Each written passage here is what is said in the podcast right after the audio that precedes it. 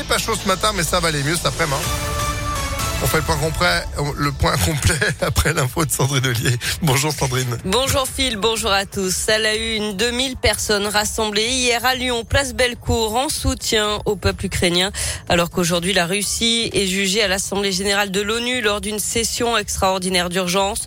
De son côté, le président américain Joe Biden doit s'entretenir en conférence téléphonique avec ses alliés et partenaires pour coordonner une réponse unie. Washington a dénoncé une escalade totalement inacceptable après l'annonce de Vladimir Poutine, le président russe qui a mis en alerte hier la force de dissuasion qui peut comprendre une composante nucléaire. C'est la rentrée aujourd'hui pour les écoliers de la région. Le protocole sanitaire est allégé. Le nombre d'autotests demandés pour les élèves cas contact est ramené de 3 à 1 seul. Les attestations sur l'honneur sont supprimées. Le masque, lui, n'est plus obligatoire dans les cours de récréation pour les enfants comme pour les adultes. En revanche, il le reste en classe.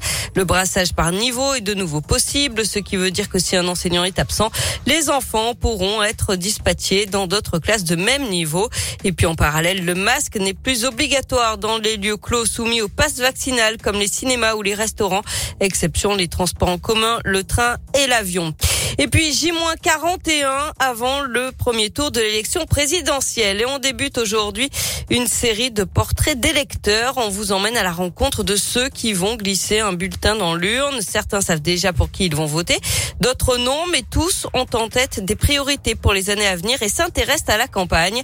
Ce matin, Léa Dupérin est allée à la rencontre de Philippe, danseur et directeur d'une école de danse dans la région. Marqué par les restrictions sanitaires, Philippe regrette aussi la politique jugée trop libérale d'Emmanuel Macron entre la suppression de l'ISF et la baisse des APL. Au-delà du fond, la forme lui a aussi posé problème. Un président, il rassemble, il pense un peu à tout le monde et peut-être pas à son parti ou à ses partisans ou ses puissants, etc. Un manque d'écoute, même une attitude. Euh, on se souvient, euh, les Gaulois réfractaires, j'ai envie d'emmerder les non-vaccinés. On parle pas comme ça aux gens, je pense. Comme à chaque élection, il ira voter avec conviction au premier tour plutôt en faveur de Yannick Jadot. L'engagement écologique, c'est important. C'est vrai que ça serait pas mal de laisser la chance aux écologistes. Peu importe qu'il ait des chances d'être président, c'est qu'est-ce qui me semble être une priorité du moment. Je suis assez sensible à ça. J'ai des enfants. En tant que parent, ça fait peur. Autre priorité pour lui, l'éducation. Pour la tout réformer dans l'école. Revenir à l'essentiel, donner du savoir, des projets de groupe, par l'artistique, par le sport, par la création. Ma première mesure, ça sera un acte fort sur l'école. Il regrette d'ailleurs que le sujet soit le grand absent de la campagne. Et Philippe envisage lui-même de se présenter aux élections législatives sans soutenir aucun parti.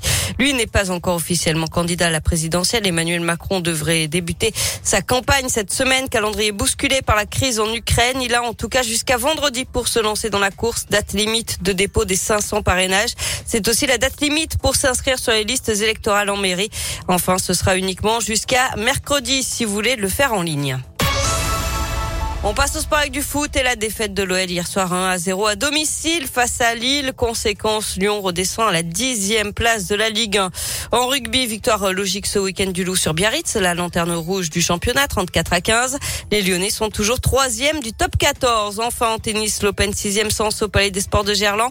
Après les qualifications ce week-end, place au premier tour. On suivra les Françaises Alizé Cornet et Elsa Jacquemot. Merci beaucoup Sandrine. Open sixième sens qui se déroule effectivement jusqu'à dimanche. Vos invitations de maintenant, impactfm.fr. 9h34, vous êtes de retour à 10h. À tout à l'heure. Allez, c'est la météo. Météo Lyon.